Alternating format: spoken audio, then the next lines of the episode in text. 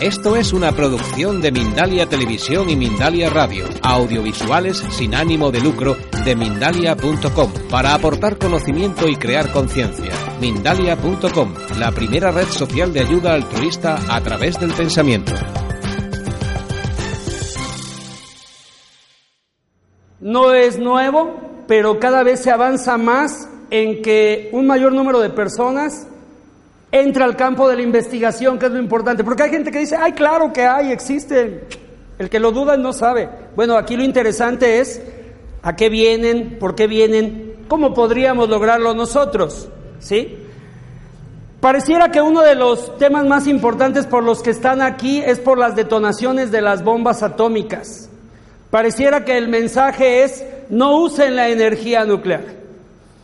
Hubo una base militar en Montana en donde eh, el capitán Bob Salas era el oficial encargado de disparar los misiles atómicos en plena Guerra Fría. Su trabajo era tener cargada el arma y los misiles se desactivaban, se activaban, se apagaban, se prendían. Él mandaba a revisar allá arriba, acá abajo, a todos lados. Es que allá arriba hay ovnis. ¿Cómo que hay ovnis? Sí, los ovnis están aquí. Entonces, o lo acusaban de traidor por no tener listas los misiles atómicos, o metía un reporte anunciando a sus superiores lo que ocurrió. Entonces llegaron y le dijeron, señor Bob Salas, este, está usted un poco disparado, lo vamos a investigar. Dice, adelante, ahí está todo el personal. Se investigó, resulta que hay al menos 14 bases militares en el planeta donde esto ha ocurrido, donde se ha presentado avistamientos de objetos no identificados que incluso activan los misiles. ¿sí? Entonces vamos a ver el siguiente reportaje que se refiere precisamente a, al señor Bob Salas, que pude conocer allá en Capilla del Monte, en un congreso de los que he ido, he sido invitado. Escuchémoslo. My name is Robert Salas. How you doing? Um, I spoke today at the uh, CIO conference uh, here in Capilla del Monte, uh, Argentina, uh, and I really enjoyed my talk. I, I, was speaking about my incident while uh, I was in the Air Force in 1967. I was a missile launch officer and UFO uh, came over and shut down my missiles. I've spoken about this for about 18 years. It's a significant case, I think, because I've got a lot of witnesses in support of the case. And um, there are other cases very similar. So uh, I thought it was my responsibility to talk about this.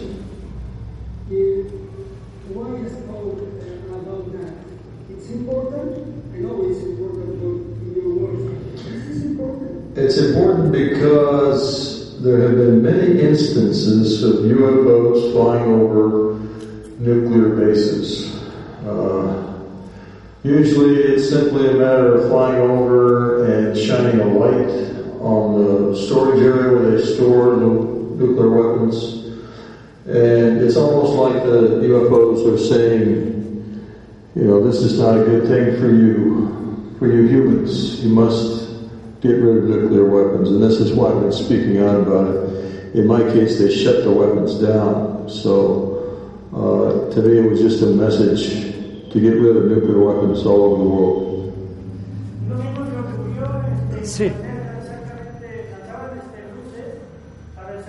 Sí. Claro, y fíjense que hay algo todavía más interesante. Cuando un astrobiólogo de la NASA e investigadores de la Universidad de Penn State hicieron tres escenarios de qué pasaría si somos visitados por extraterrestres. El primer escenario es que son neutros, cosa que pareciera prevalecer, que están ahí pero no intervienen. Un segundo escenario dice, ¿qué tal si nos contactan y nos ayuden? ¿Qué es lo que quieren toda la gente que le mete al New Age? Pero hay otro escenario que dice que nos podrían destruir, incluso ser su alimento. Dice el físico Michio Kaku, si ustedes piensan que va a ser como en, en, Hollywood, que sacamos un arma secreta y los derrotamos, dice yo creo que no, yo creo que se enfrentaría Bambi contra Godzilla.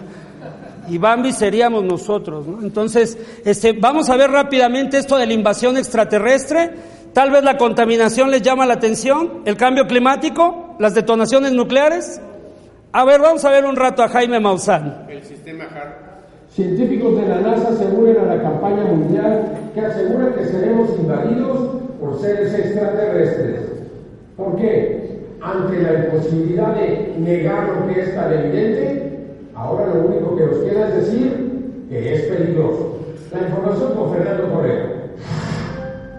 El 18 de agosto del 2011 deberá ser recordado como el día que se dio a conocer al mundo que investigadores de la NASA advirtieron sobre una posible invasión de seres extraterrestres.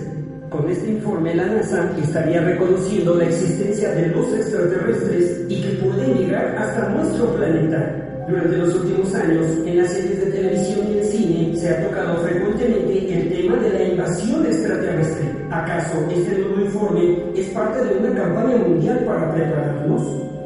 Ante la impotencia de aceptar la existencia de los extraterrestres en la Tierra, ahora señalan que serían peligrosos, que todos debemos saberlo y prepararnos. Los científicos Seth Baum y Jacob Milford de la Universidad de Pensilvania con el astrobiólogo de la NASA Sean Magal Bowman publicaron un informe que ha estremecido a todo el planeta. En los medios los encabezados presentan serias advertencias que parecieran de ciencia ficción, pero no es así, son completamente reales. Se trata de una nueva realidad ante la inminente presencia de otras inteligencias. Este estudio que abre una nueva era en este fenómeno se titula Contactar con extraterrestres beneficiará o dañará a la humanidad. Un análisis de los posibles escenarios se advierte que las emisiones contaminantes habían llamado la atención de otras inteligencias que nos considerarían peligrosos.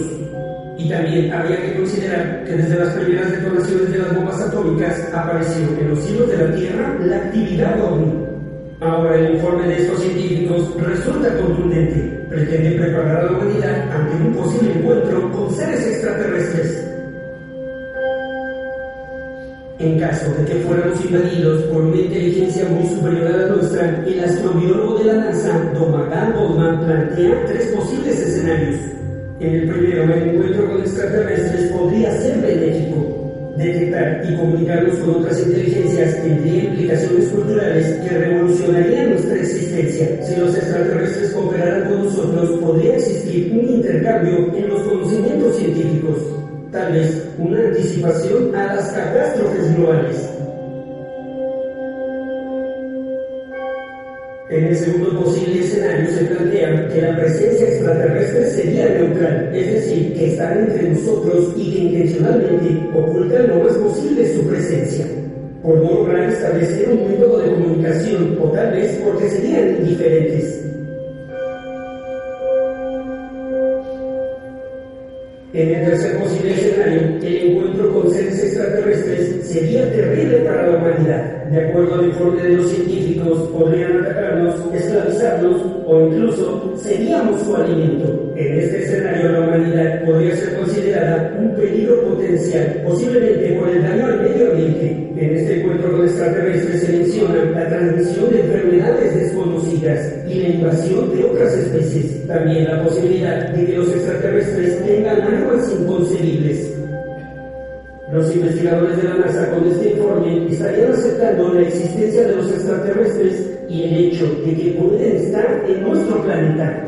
En realidad se está considerando seriamente la posibilidad de encontrarnos en un futuro próximo con otras inteligencias que seguramente existen en el universo antes que la humanidad.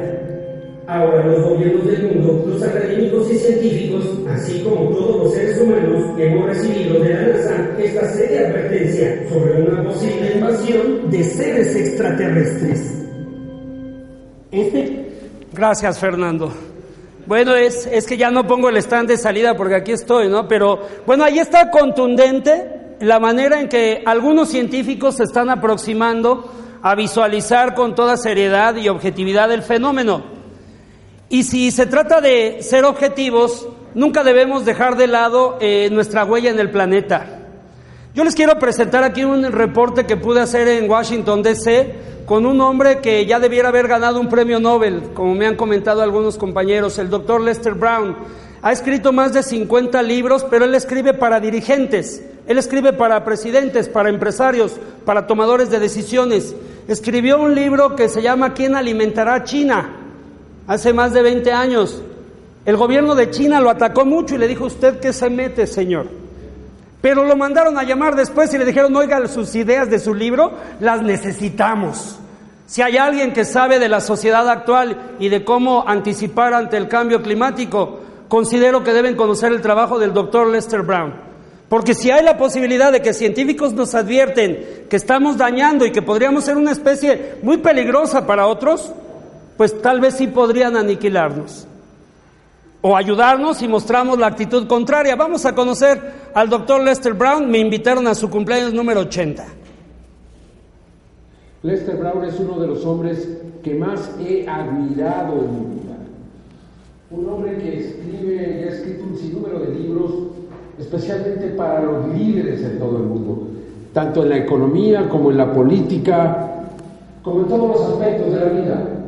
Usted debería de leer los libros de Lester Brown porque hace análisis precisos de lo que está sucediendo y lo que debemos de hacer para evitar el caos que se aproxima. Muchos de los temas que hemos desarrollado en tercer milenio, que presentamos en 60 minutos, fueron inspirados por Lester Brown. Sin duda que se trata de uno de los 10 personajes más influyentes en la historia del mundo contemporáneo. Y por eso tenemos que leerlo. Debería ya de haber ganado el premio Nobel. No sé por qué no se lo han dado. Aquí le presento pues esta fiesta que se hizo a, Lester Brown, ha cumplido 80 años, estuvo ahí Ted Turner y un sinnúmero de personas importantes, muy importantes, en Washington. El tercer milenio fue invitado por Lester Brown, lo agradezco de corazón. Mi compañero Fernando Correa acudió a esta celebración y aquí le presento esta historia maravillosa de Lester Brown. Este equipo de investigación ha llegado hasta Washington, D.C., en Estados Unidos, para la celebración del cumpleaños 80 del Dr. Lester Brown. Posiblemente es el ser humano que más conoce de sustentabilidad, es decir, la manera de convivir con el medio ambiente y salvar a nuestro planeta. Acompáñenos.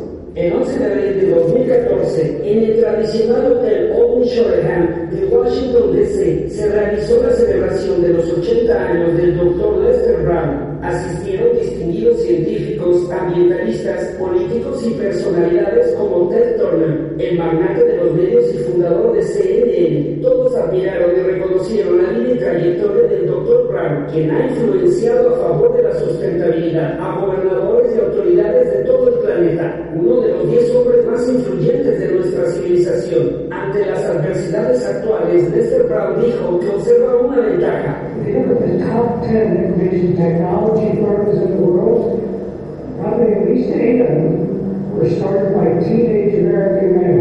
La tecnología que desarrollen los jóvenes estará a nuestro favor, resaltó el Dr. Brown. El magnate de los medios, Ted Turner, señaló que el Dr. Brown es su héroe. Lester Brown is my hero.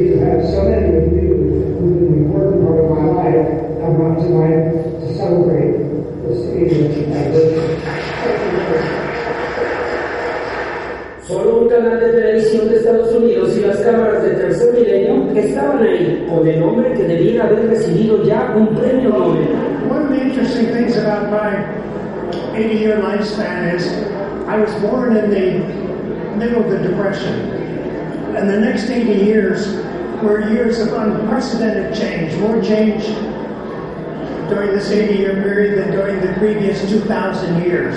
Lester Brown señaló que en este siglo vienen los cambios más importantes de la historia. Dramatic advances in solar energy, in wind energy, um, in uh, the structure of transportation systems. Uh, we're going to see change on a scale that we've, we've just not seen before, and at a pace that we've not seen before.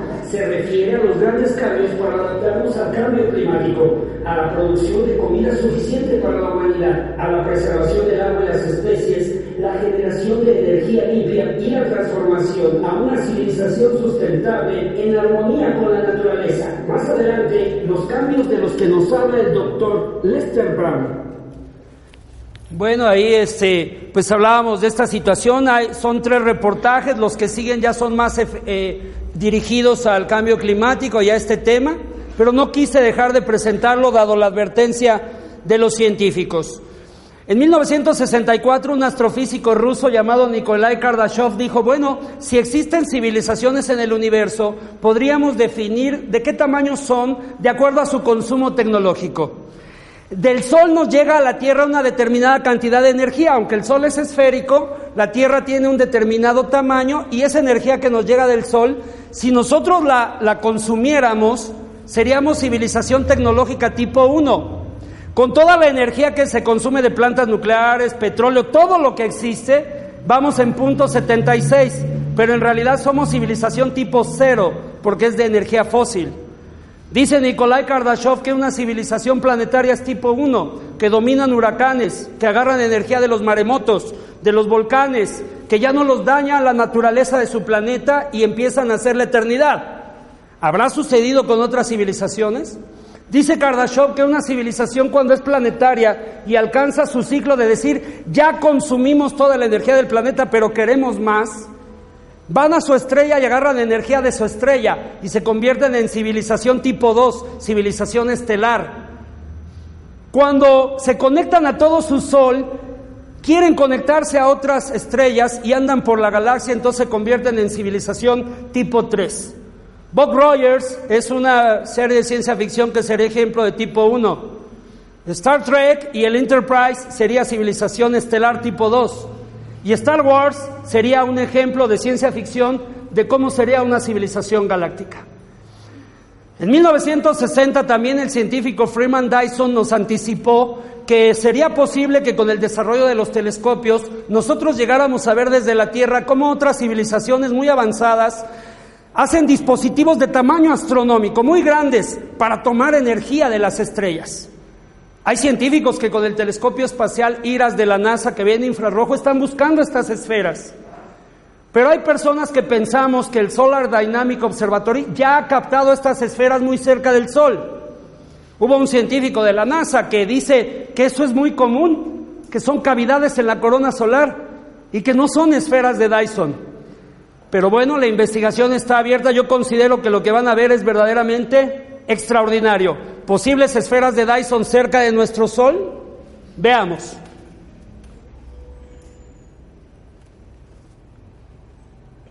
El 17 de junio del 2013 apareció nuevamente un objeto esférico muy grande cerca del Sol. Nadie ha señalado que sea un defecto en la toma. Desde el año 2012 se han presentado estas esferas enormes interactuando con el Sol. Las esferas de Dyson, un científico que desde 1960 advirtió que en el futuro la humanidad desarrollaría telescopios muy poderosos capaces de observar esferas de civilizaciones extraterrestres de tamaño astronómico, otras inteligencias que aprendieron a captar la energía de las estrellas. Acompáñenos a conocer las extraordinarias imágenes, la posibilidad de que sean auténticas esferas de Dyson. Le presentaremos las evidencias captadas por los telescopios de la NASA. El 17 de junio del 2013, cuando se observaba la corona solar, se captó el momento en que va apareciendo una esfera que debe ser enorme muy cerca del Sol. Observe con cuidado, como si se fuera materializando, comienza a las 16-20 horas y luego en 20 minutos completa su forma esférica. Permaneció así hasta las 23 horas con 15 minutos, casi 7 horas consecutivas. La NASA no ha señalado que sea un defecto en la imagen. Que está disponible en el sitio oficial de la Agencia Espacial, helioviewer.org. Observen nuevamente la manera en que aparece y se manifiesta una forma esférica, incluso con círculos concéntricos. Realmente sorprendente. ¿Qué clase de tecnología y qué tipo de inteligencia maneja esta posible esfera de Dyson? La primera esfera que se registró se acercó al Sol el 11 de marzo del 2012. No pierda detalle. Observe, se conectó a la superficie solar, formando un filamento. La enorme esfera permaneció estacionada durante más de 80 horas. 80 horas. Luego se desconectó y se fue. La imagen le dio la vuelta al mundo, pero casi nadie la relacionó con las esferas de Dyson con la posibilidad de que se trate de otras inteligencias. Observen nuevamente, la esfera se fue acercando, atrayendo diversos filamentos que se concentraron en uno solo. Cuando se desconectó, generó tremenda turbulencia que se agitó durante seis horas. La NASA intentó explicar esta esfera como un fenómeno muy común. And what I'm going to show you later is that this whole object here, this spherical, spherical object, and this long string actually erupt later on. But this particular object is really very common on the sun. This is what's called a part of what's called a. Pero presentaron ejemplos que no se parecen a esta esfera oscura. Observe y compare. And there are lots of examples of these from SDO, so they're quite common. Here is the filament we were talking about looking from the edge was scary. En la comparación resulta evidente que no son lo mismo. Luego, el 17 de junio del 2012 apareció una segunda esfera oscura muy grande. Observe nuevamente a detalle. Arriba a la derecha es evidente la enorme esfera. Una flama gruesa sube hacia la esfera y rebota otra flama delgada del lado izquierdo. El sol no le afecta.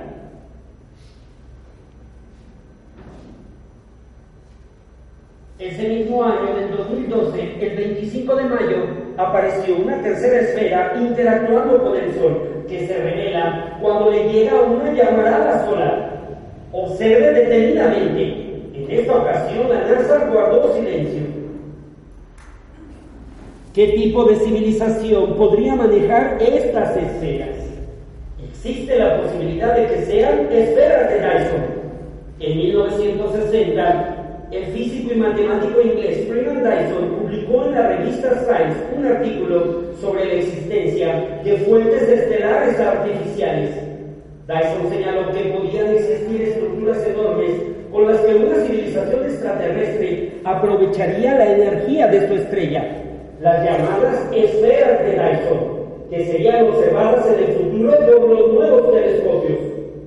Dyson pertenece al Instituto de Estudios Avanzados de Princeton, a la Academia Nacional de Ciencias de Estados Unidos y a la Royal Society de Inglaterra. Recibió la medalla Max Planck en 1969 y el premio Templeton en el año 2000. De tal forma que hay que considerar seriamente lo que advirtió este físico matemático, la posibilidad de la existencia de las esferas de Dyson.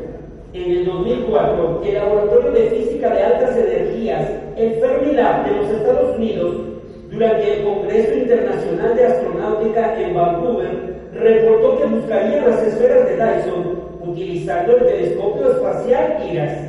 En junio del 2008, el científico del Fermilab, Dick Carrigan, publicó la búsqueda de las esferas de Dyson con el telescopio infrarrojo IRAS, citando la llamada arqueología cósmica, basada en la escala de civilizaciones de Kardashev, un astrofísico ruso que desde 1964 planteó la existencia de tres tipos de civilizaciones extraterrestres de acuerdo a la energía de su tecnología. La civilización tipo 1 es planetaria, la civilización tipo 2 estelar y la civilización tipo 3 galáctica. Una civilización tipo 2 capaz de utilizar la energía de su sol es una civilización estelar y ahí se ubican las esferas de Dyson. Y desde el 2010 existe el proyecto llamado Arqueología Interestelar y las esferas de Dyson. De manera que la aparición de las tres enormes esferas que se aproximaron al Sol en el año 2012 y la esfera que fue captada apareciendo el 17 de junio del 2013 podrían ser realmente esferas que Dyson advirtió serían observadas. Podríamos estar ante las evidencias de que civilizaciones estelares están visitando nuestro sistema solar.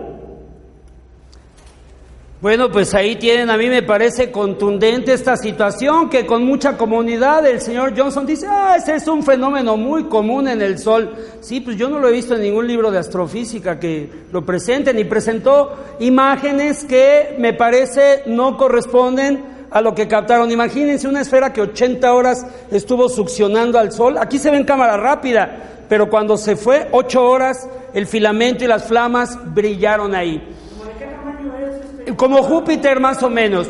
¿sí? Entonces, vamos a, a, darle agilidad. Tuve la fortuna de poder ir a investigar un caso muy polémico del descenso de un ovni a uno de los lugares más sagrados del planeta, el Domo de la Roca en Jerusalén. Las crónicas indican que ahí donde está esa roca es donde bajaron los primeros ángeles que llegaron a la tierra aún antes de la creación de Adán. Las crónicas dicen que es un lugar muy, muy especial que ahí estuvo el Santo Santorum, que ahí estuvo Salomón, que ahí estuvo David, que ahí estuvo Buda, que ahí estuvo Mahoma, que ahí estuvo Jesús. Nada más faltaba yo, doctor, pero ya pudimos ir. Entonces, agarramos un poquito de información y mientras algunos en internet dicen, eso es falso, a mí me revelaron que hubo una gran movilización de vehículos cuando eso ocurrió. Las webcam de la, web, la cámara web de Jerusalén registró el objeto, cuatro testigos diferentes lo tomaron, al parecer al autor de uno de los videos más famosos lo obligaron después a hacer videos falsos, dos veces me ha dejado plantado en, Tel Aviv, lo he ido a buscar dos veces allá, no se ha presentado ninguna de las dos entrevistas, pero pudimos encontrar al portavoz de la investigación OVNI en Israel que se llama David Ronen, es muy conocido y es asesor de la Fuerza Aérea, incluso me mostró un fragmento de un metal que afirma que es extraterrestre, quedó de enseñarme sus estudios y es un metal frío que derrite el hielo, doctor. Entonces es algo fascinante, pero luego les cuento esa historia. Ahora los invito a ver uno de los avistamientos que verdaderamente me han puesto a pensar en que algo va a ocurrir en Jerusalén. Se va a construir el tercer templo. Después de todas las crónicas dicen que ahí regresa el, el Madí, que ahí regresa el Mesías, que ahí regresa Cristo, que ahí regresa Dios, que ahí va a ocurrir algo muy importante otra vez. Así que vamos a ver este, este reportaje de El OVNI de Jerusalén. Nos encontramos en Jerusalén, la capital de Israel, en el mirador de Hamon Hanatzif, que significa el palacio del representante. Desde este mirador es en donde Edgar Gedalovich y su amigo obtuvieron el primero y el segundo video del OVNI de Jerusalén el 28 de enero de 2011, uno de los incidentes ovnis más significativos de los últimos tiempos. Por eso venimos a realizar esta investigación especial. Acompáñenos. Viajamos a Jerusalén para continuar la investigación del avistamiento del ovni que descendió en el lugar más sagrado de Israel para las tres grandes religiones monoteístas sobre el domo de la roca el 28 de enero del 2011 a las 0 horas 58 minutos. Él y Gael Gedalyovich y un amigo grabaron estos primeros videos del misterioso ovni que permaneció 23 segundos suspendido. Observe con atención. De pronto aparecen destellos y el objeto se eleva con una velocidad sorprendente. Al inicio se dieron a conocer cuatro videos legítimos del extraordinario avistamiento ovni y hemos descubierto un quinto video muy cerca del ovni. Observe con cuidado. En la toma aparece el domo de la roca, luego los destellos y el ovni se eleva a una velocidad extraordinaria, dejando tras de sí luminosidades de color rojo que permanecen durante varios segundos, característica que se observa en los otros videos, el remanente de este ovni.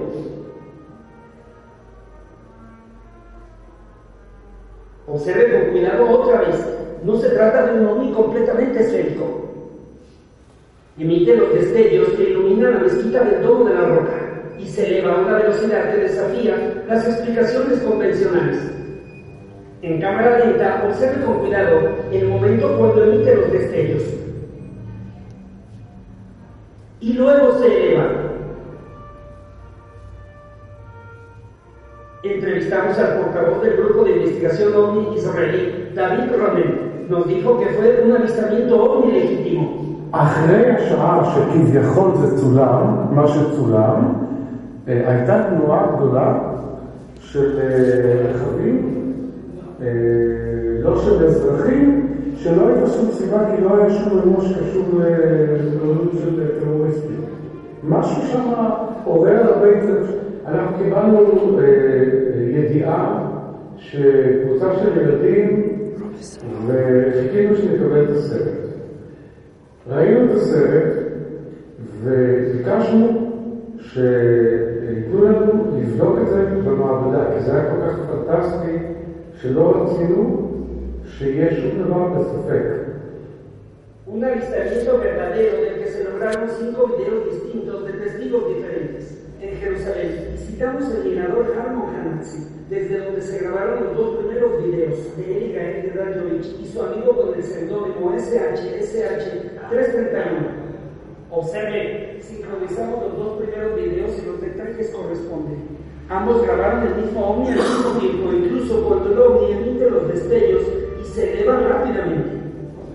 También conocimos el mirador Har Hatzafel, donde se obtuvo el tercer video. Desde este lugar es en donde cuatro estudiantes pues iban jugando en su automóvil cuando pretendían dejar a uno de ellos y se dieron cuenta de que ocurría algo extraño esa noche. Un objeto volador no identificado descendió muy cerca del templo de la roca, aquí en la capital de Israel. Acompáñenos a revisar el video.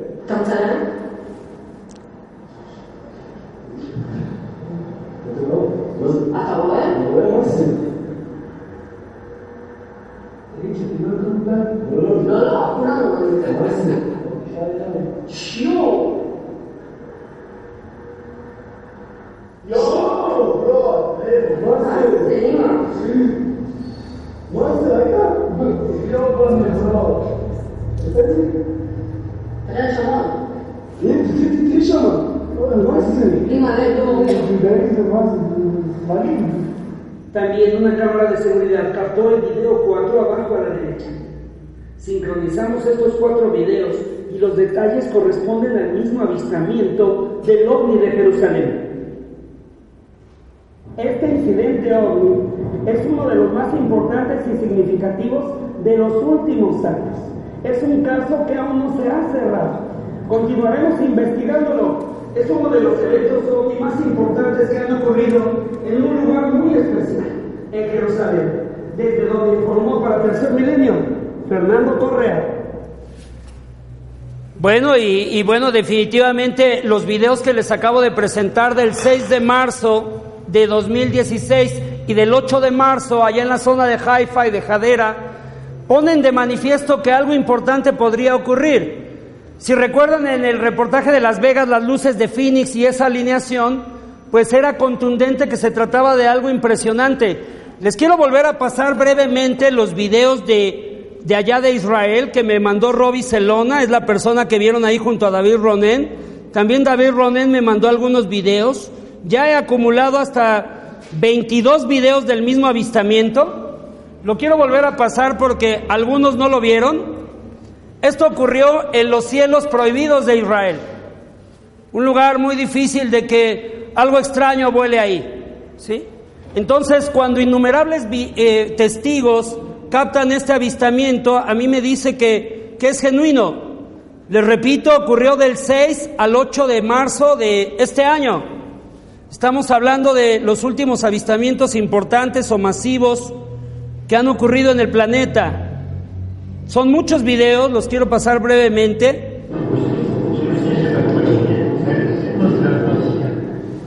Aquí resulta evidente que los testigos están viendo eso.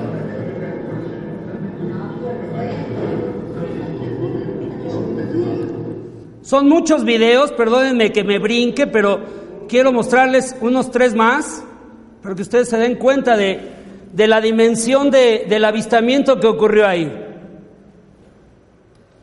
Ahí lo tiene, la zona de Jadera, al norte de Israel, Haifa, donde es el monte Carmelo, donde estaba el profeta Elías, si quieren una referencia bíblica adicional. Ahí están los no identificados.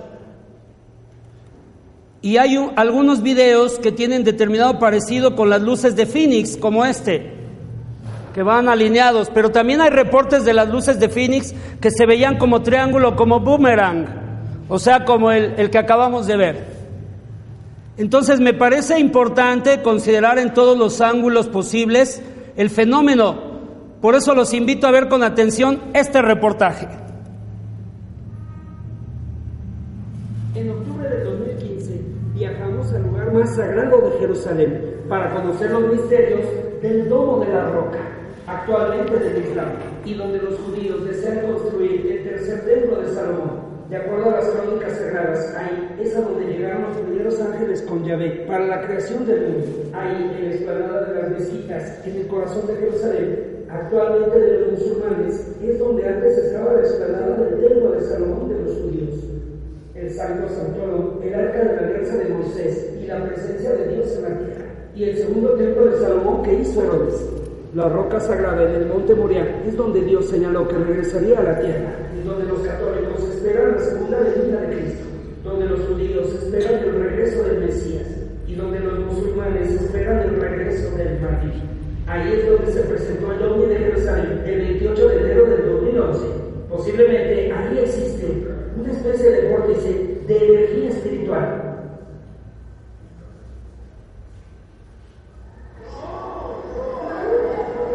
El libro del Génesis, capítulo 28, relata que cerca del lugar Jacob, que luego sería el patriarca de Israel, tuvo la visión de una escalera que llegaba al cielo, por la que bajaban y subían los ángeles que visitaban la tierra. En el Génesis, capítulo 22, Dios le pide al patriarca Abraham que sacrifique a su hijo Isaac. En el monte Moriah, Abraham puso un altar y se preparaba para sacrificar a su hijo. Cuando se apareció el ángel de Dios, le dijo que era fiel y que no matara a Isaac donde ahora está el domo de la roca, meditaron todos los profetas bíblicos, que también son reconocidos por el Islam, Elías, Eliseo, Isaías, Jonás, Zacarías, Jesús y Juan Bautista, entre otros. Ahí Mahoma se encontraba con el arcángel Rafael, conocido en el Corán como el arcángel Israfil, en la roca sagrada donde está el domo. Ahí Mahoma meditaba junto con Ibrahim, Abraham, con Musa, que es Moisés, y también con Isaac es decir, con Jesús.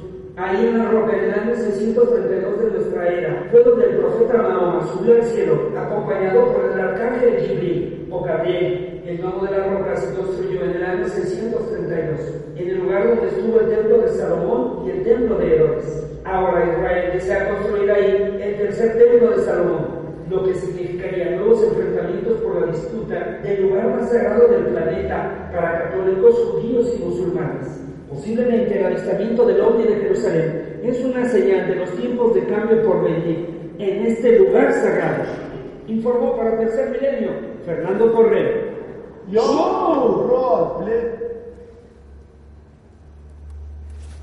Este, me resulta muy importante cómo en estos videos los testigos buscan al objeto a dónde se fue y aparecen las luces, ¿no? Son patrones muy interesantes, patrones de tecnología que no comprendemos todavía. Ha transcurrido un cuarto de siglo y se ha avanzado muy poco. Así como Bob Friend me dijo, no importa todo el libro azul, no sabemos nada. Sugiero que la Fuerza Aérea y que la NASA investigue. De igual forma, hace 25 años el científico Bob Lazar del Laboratorio de los Álamos, un ingeniero aeroespacial, fue el primero que nos dio a conocer el Área 51. Pudimos entrevistar a Bob Lazar en la conferencia que dio en Arizona y lo entrevistó George Knapp, este periodista que entrevistó a Podesta. Entonces vamos a escuchar algo de lo de Bob Lazar, ya nada más faltan cuatro reportajes, son muy breves. Adelante.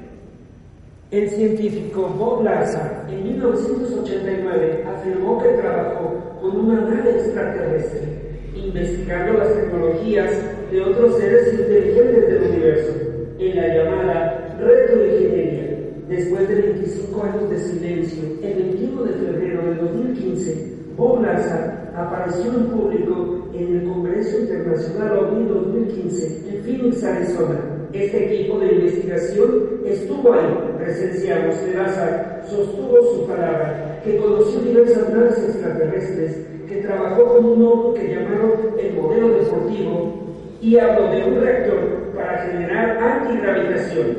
Incluso señaló que vio un ser extraterrestre disectado.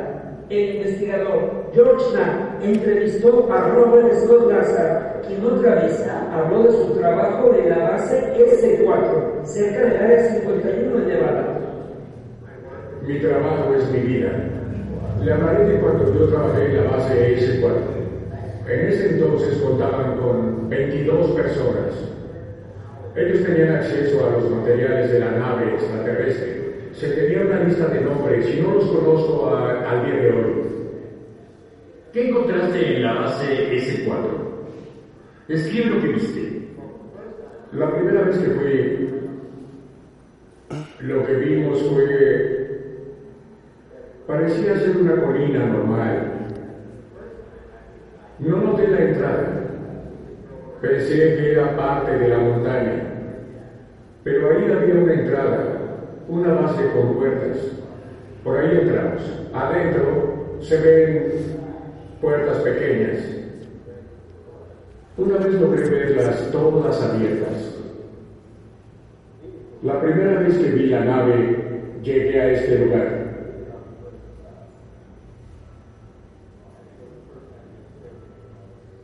Las puertas, las puertas estaban abiertas. Había diferentes naves. Primero viste el modelo deportivo. ¿Qué estabas pensando? La nave extraterrestre no estaba en mi mente. Solamente pensé que esto explicaba los avistamientos ovni. Ahí estaba la tecnología de propulsión necesaria. Por ese sistema tiene la forma de disco. Eso explicaba las naves que las personas habían visto. Tenía sentido y quería formar parte de ese proyecto. Trabajar en esa propulsión era motivante. Me emocionaba formar parte de esto. Más adelante. Bueno, ahí tenemos como desde hace 25 años Bob Lazar nos dice, sí, yo trabajé con un ovni, todos lo tildaron de loco, 25 años después, nunca volvió a hablar. La vez que volví a hablar, tuve la fortuna de estar ahí con Jaime Maussan en el Congreso de, en Arizona, cerca de Phoenix, y Bob Lazar volvió a decir exactamente lo mismo, pero con una ligera diferencia, que, que ahora ya se sabe todo esto. La gran objeción que ponen los científicos de por qué no han venido a la Tierra es porque nada puede viajar más rápido que la luz. Sí, efectivamente, pero ¿sabían ustedes que el espacio sí se puede expandir más rápido que la luz? ¿Sabían ustedes que hay un mexicano que desarrolló la manera de que este paradigma se rompa, que se llama Miguel Alcubierre? ¿Conocían que el director de proyectos avanzados de la NASA, Harold White, tomó la métrica de Alcubierre y que la NASA está fabricando una nave que tendrán en el 2090 para viajar a otras estrellas en cuestión de semanas? Yo los invito a conocer el desarrollo del proyecto llamado IXS Enterprise. Vamos rápido, doctor. Ahorita, ahorita me paro. En esta investigación, el proyecto del equipo de propulsión avanzada de la NASA, el IXS Enterprise, una nave que se trasladará más rápido que si viajáramos a 300.000 kilómetros por segundo, a la velocidad de la luz, lo cual se considera imposible. Pero esta nave no se acelera, sino que con una burbuja de deformación del espacio, el espacio mismo trasladará a la nave sin límite de velocidad. Es la nave que llevará a los humanos a otros planetas en cuestión de días y llegará a otras estrellas en solo semanas. El IXS Enterprise será capaz de viajar a la velocidad warp, la llamada velocidad por deformación del espacio. Así lo reveló el Dr. Harold White de la NASA en 2013 en Space Mission. Este proyecto pondrá fin a la polémica de que como nada puede viajar más rápido que la luz, resulta inaceptable que seres de otros planetas puedan llegar a nuestro mundo. Nuestra ciencia se acerca al viaje interestelar que planea la NASA en el año 2090. Gracias al descubrimiento de un mexicano, el doctor Miguel Alcubierre, que desarrolló la métrica de Alcubierre, científicamente es posible deformar el espacio para viajar a un lugar lejano muy rápido, generando una poderosa burbuja de deformación. El director del equipo de propulsión avanzada de la NASA, el doctor Harold White, dejó en claro que son conceptos aceptados científicamente. Spaceport works on the principle uh, of expanding and contracting space in such a way that allows you to go somewhere uh, very, very quickly. En astronomía se acepta que existe la inflación del universo. El espacio se puede expandir o contraer sin límite de velocidad. The, the idea of inflation is just built into the, the cosmos around us, and we see evidence for, for it everywhere. Uh, and so there's no speed limit uh, on the expansion and contraction of space. You can expand and contract space at any speed you want. Luego presentó la nave espacial IXS Enterprise. Uh, to a concept that properly reflects uh, some of the mass. Uh, and so you see here the rings are considerably more athletic than this concept. Um, and the uh, spacecraft no longer has its uh, bits and pieces sticking outside of the uh, what would be the work. En el interior de la burbuja de deformación va la nave en un espacio plano sin aceleración, es decir, viajando en gravitación cero. The uh, proper acceleration when you're inside this uh, flat portion of the space-time uh, is uh, formally zero, so that means you're in zero G. Desde el 2010 la NASA trabaja en el IXS Enterprise y la velocidad warp. La nave no se acelera recorriendo el espacio, sino que es el espacio mismo que se puede expandir y contraer, trasladando a la nave muy lejos entre las estrellas. Este desarrollo finalizará con la polémica de que como nada puede viajar más rápido que la luz, era inaceptable que otras inteligencias lleguen a la Tierra. Más adelante no se pierda la entrevista que Tercer Milenio realizó al físico mexicano Miguel Alcubierre. Pues vamos a verla de una vez. De una vez, porque ya sé que están picados. Continuando con la investigación de la nave IXS Enterprise de la NASA, que será capaz de trasladar a los humanos a la estrella más cercana en solo dos semanas, es en buena parte gracias al descubrimiento de un mexicano, el doctor Miguel Alcubierre, físico de la Universidad Nacional Autónoma de México, que desarrolló la métrica de Alcubierre.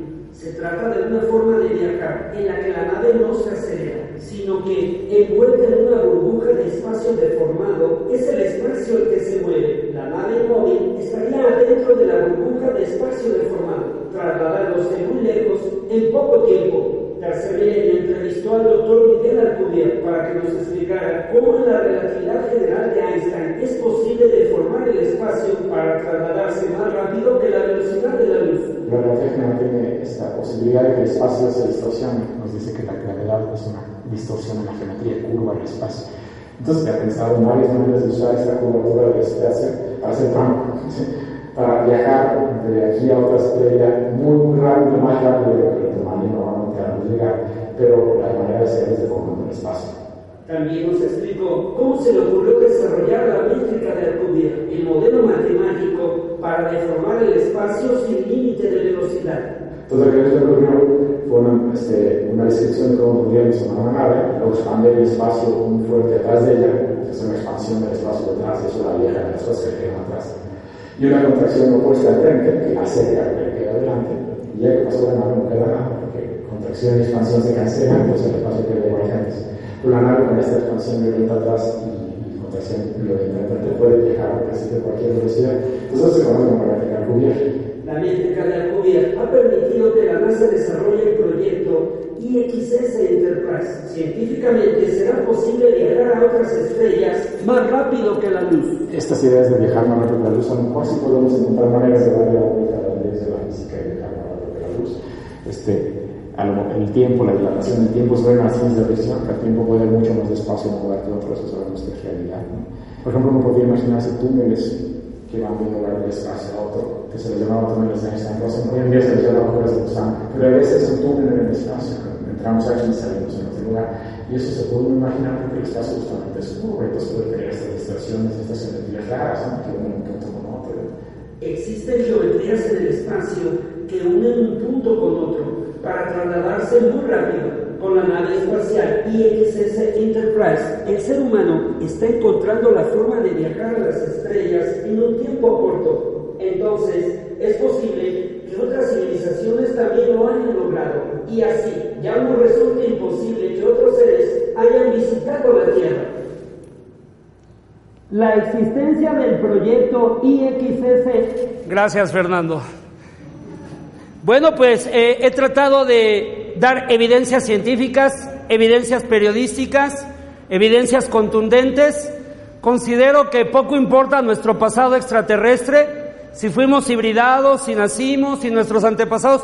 Lo más importante es hoy lo que está haciendo la Asociación Nahui Olin, lo que está tratando de fundamentar científicamente esto para sacudir los paradigmas necesitamos un estudio científico de alguna pieza, necesitamos un análisis de otra, necesitamos ir reuniendo un fondo para llevar eso a Radiocarbon allá a Florida, yo lo llevo si quieren, pero necesitamos tener algo que le diga a los científicos de Lina, ustedes son muy científicos y mis respetos, pero ¿cómo le hacen para investigar a larga distancia? Para a través de una foto mediana decir eso es falso. ¿Rebasa su entendimiento? ¿Rebasa la historia actual? Sí, las dos situaciones. El fenómeno ovni extraterrestre realmente nos rebasa y nos rebasa por mucho. De hecho, viajé a Washington, este es el último reportaje, viajé a Washington DC, a la librería del Congreso, donde se reunieron los más prestigiosos astrobiólogos, incluso un teólogo del Vaticano llamado Goy Consolmagno, que dice que estaría dispuesto a bautizar a los extraterrestres. Allí estuvieron los científicos del SETI, estuvo Seth Shostak, búsqueda de vida extraterrestre inteligente, y estuvieron muchas personalidades, pero la que más me sorprendió es la que les voy a compartir. Asómbrense, actualmente los científicos se preparan para encontrarse con seres que son de biología sintética, que son seres extraterrestres súper inteligentes, que son seres que podrían conectarse y absorber la sabiduría de toda una civilización. Y en la Universidad de Oxford, la emulación cerebral es un proyecto de que si hay una catástrofe global, todos los conocimientos de todos los seres humanos puedan ser guardados en una máquina de inteligencia artificial a la cual pueda llegar un humano y conectar su cerebro y que no se pierdan millones de años de sabiduría, de cultura y de evolución. Es la doctora Susan Schneider, verdaderamente sorprendente, su conferencia fue ¿Cómo piensan los extraterrestres? Continuando con la investigación en el Simposio de Astrobiología en Washington, D.C., para la preparación ante el inminente descubrimiento de vida extraterrestre, el 19 de septiembre de 2014, la doctora en filosofía Susan Schneider sorprendió a los científicos al exponer la posibilidad de que el ser humano pronto llegue a contactar con seres extraterrestres superinteligentes. Incluso se habló de las superinteligencias artificiales y de una posible biología sintética y de la posibilidad de que el humano se cargue de los conocimientos de un ser extraterrestre superinteligente. Today I'm going to talk about alien minds, believe it or not. I'm going to ask two questions. First off, when aliens have conscious experiences, now this feeds into the issue of whether they should have moral significance. Um, secondly, how might aliens think? Schneider y otros expertos consideran ya la superinteligencia artificial porque durante nuestra generación de humanos es cuando surgirá la inteligencia artificial, la IA. From biology to artificial intelligence, or AI. Steve Dick wrote a very interesting paper on this. I know Seth Shostak is um, also a proponent of this view, and Paul Davies discusses this in his book, The Eerie Silence. Nuestra biología se basa en el átomo del carbono 2 y pueden existir en el universo otras formas de vida extraterrestres basadas en el átomo de silicio. La doctora Schneider habló de las ventajas de los seres de silicio.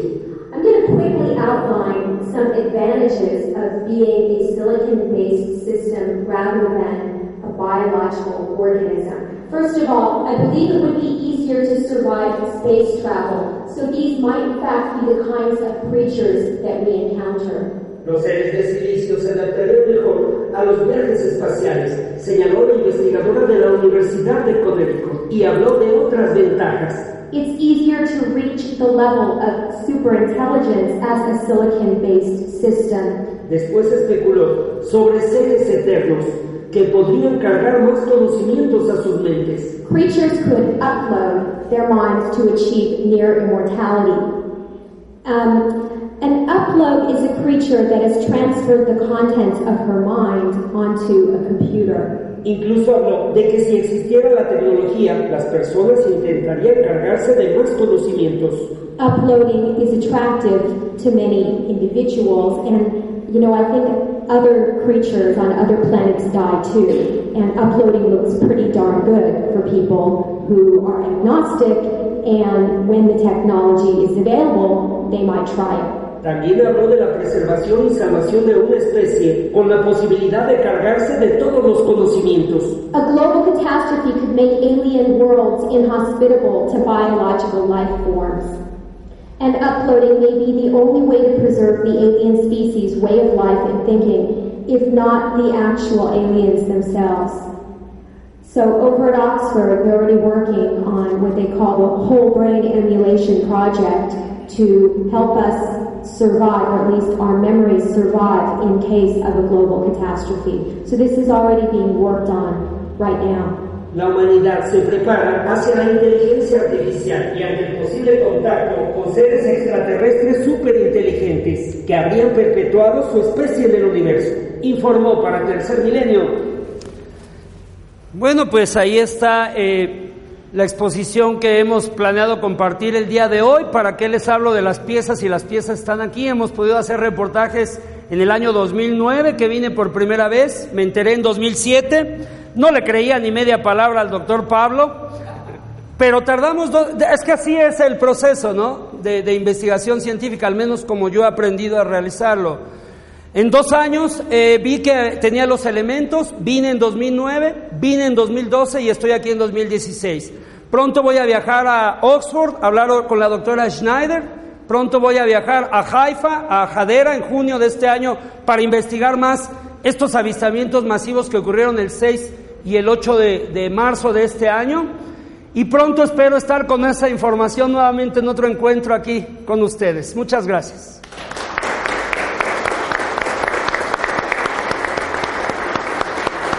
Si me permite un último anuncio. Bueno, pues eh, nada más para despedirme, eh, compartirles que eh, anteponiendo la, la humildad y con toda sencillez, afortunadamente soy el jefe de información de Tercer Milenio y el director de contenidos de tercermilenio.tv. Sintonícenlo del 20 de marzo al 3 de abril. Todo el canal es gratuito. Después, a partir de abril, va a costar 4 pesos por día, o sea, como dos chicles. Pero van a accesar a más de 8 mil investigaciones y van a tener a su disposición un nuevo sistema de monitoreo volcánico que no tiene nadie en el planeta. Nosotros ya iniciamos con dos cámaras en alta definición se llama tercermilenio.tv, monitoreo volcánico. Son cámaras que muestran las imágenes del Popocatépetl y del Iztaccíhuatl como nunca las habíamos visto. Están más cerca que las de Televisa, que las de Webcam, que las de Senapred y son en HD. Y todo esto se queda almacenado en una nube. Nos había costado mucho trabajo que Senapred nos diera imagen cuando queríamos analizar. Tuvimos que recurrir al INAI. de la libre información. Solamente así le sacábamos las evidencias, pero ahora, ahora ya tenemos nosotros este sistema de monitoreo volcánico del cual aquí la, la red no me está dando desde hace rato la señal, lamentablemente. Son estas dos cámaras, estos dos cuadros. Ustedes ingresan a tercermilenio.tv y pueden encontrar eh, pues la página de inicio y, háganlo, háganlo porque yo no conozco un almacén de investigaciones, casi ocho mil, pues especializada en la investigación del tema ovni extraterrestre. Vamos a tener una vigilancia ovni de inauguración el primero de abril. Y ahora. Están invitados a verlo. Las 24 horas hay programación y se van aquí a monitoreo volcánico. Las cámaras están siendo probadas todavía las instalamos, por eso ahora el servicio es gratuito. Esperamos tener seis cámaras pronto, esperamos poner otras en el volcán de fuego de Colima, porque ahí también hay otra historia sobre los no identificados. Entonces, cuando a mí me dicen, oye, vi un objeto, bajó en el cerro del toro, eso y todo, yo no lo dudo, pero sí me queda preguntarles, ¿tienes un video? Muchísimas gracias.